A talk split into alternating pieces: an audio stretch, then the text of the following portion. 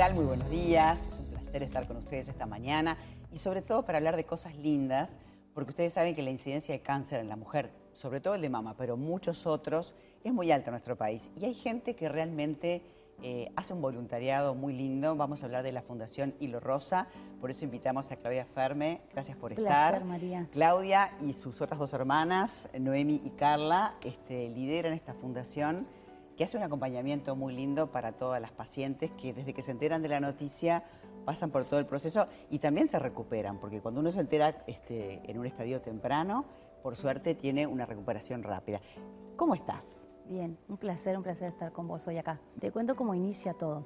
En el 2014 mi hermana es diagnosticada de cáncer de cuello de útero. Ella llevó seis años de tratamiento y en, en pandemia fallece. En ese proceso también fallece mi cuñada, entonces como, como familia la verdad que fue un caos emocional todo esto. Y bueno, y como lo cuento en la historia, realmente esto fue como las lágrimas que lavan todo, así fue el proceso. Todo lo lavó y después desde otra mirada uno dice, ¿qué hace con este dolor? O se queda estancado o sale y ayuda a otros. Y por eso es que se creó Hilo Rosa, se creó este, pensando en las mujeres, en las que hoy están eh, diagnosticadas de cáncer, ayudarlas a pasar desde el diagnóstico, su tratamiento, hasta la recuperación. Y bueno, creo que vamos por, por un buen camino. Ellas son voluntarias, este, así como uno piensa en de repente las damas rosas del Pereira Rosel, ustedes lo hacen, pero con las mujeres con cáncer, y no solamente en el Inca, también en el en, la sede. clínicas o en diferentes lugares, ¿verdad? Mira, nosotras, nuestra, nuestra sede está en María Pengo Boulevard y nuestro trabajo, nuestro principal trabajo está en el Instituto Nacional del Cáncer. Ahí acompañamos mujeres que vienen a veces derivadas de otras instituciones y ahí se hace un abordaje tanto en lo que es este, consultorios de radio, quimio, hablamos con ellas, las acompañamos, las contenemos, nos acercamos a la familia y vemos las necesidades. Y ahí es cuando las invitamos a participar de nuestra sede. Eh, en la fundación lo que se trabaja principalmente es trabajar alma, cuerpo y mente nos vamos hacia la rama holística, las terapias alternativas, complementar eh, todo lo que son sus tratamientos, pero desde otro lado, más emocional. Sostenerse, ¿no? Sostenerse. claro. Y bueno, y ahí hacemos tanto eh, talleres de dermocosmética, algo que no se escucha mucho, que es la hidratación de la piel, eh, hacemos terapia con equinos, tenemos talleres de, de arte, tenemos una huerta orgánica, Talleres de alimentación saludable. Unos talleres de alimentación saludable que están buenísimos porque hay que alimentarse siempre sano, pero que además cuando estás con una patología hay ciertas cosas que tienes que tener cuidado este, a la hora de consumir. Obviamente todos los tóxicos no te van a hacer bien, te bajan las defensas. Y saber qué comer, inclusive hay gente que colabora este, dando información pero sobre todo el acompañamiento. Es un momento de, muy difícil que a veces la familia no sabe cómo, qué decirte, la si estar o no estar. Los amigos a veces el miedo hace que, que, los ahuyente cuando de verdad vos necesitas La familia se siente paralizada, porque realmente uno cree que ante el diagnóstico de cáncer la persona va a fallecer y no es así.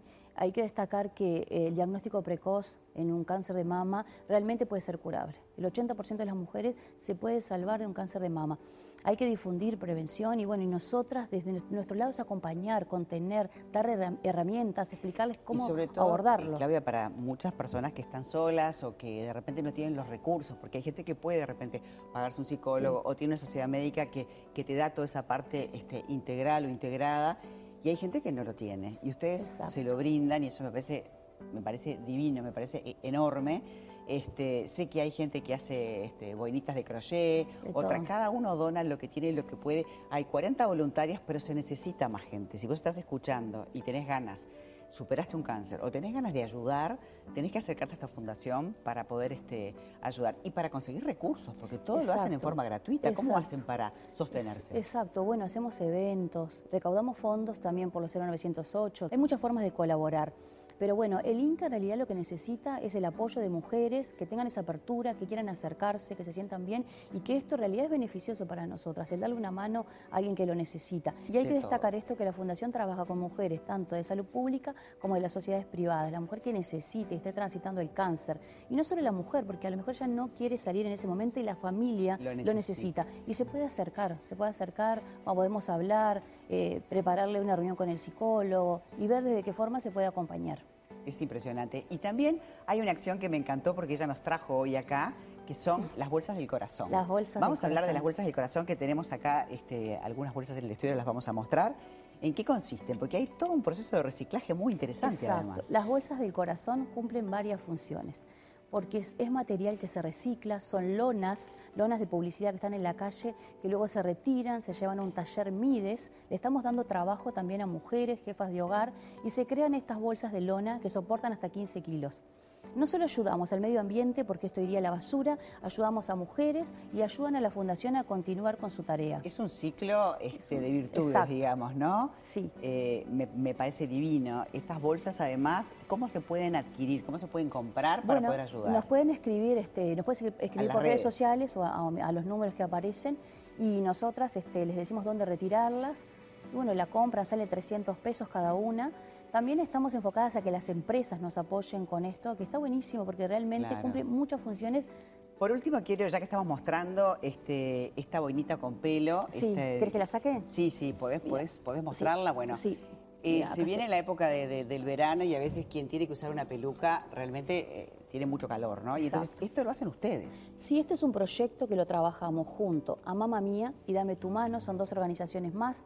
Lo que se buscó es tener accesorios y poder utilizar el pelo, los pelos cortos, que a veces para las pelucas no, no sirven, y entregárselo a mujeres y niñas o adolescentes que estén transitando el cáncer. En los días de verano lo pueden usar con un pañuelito.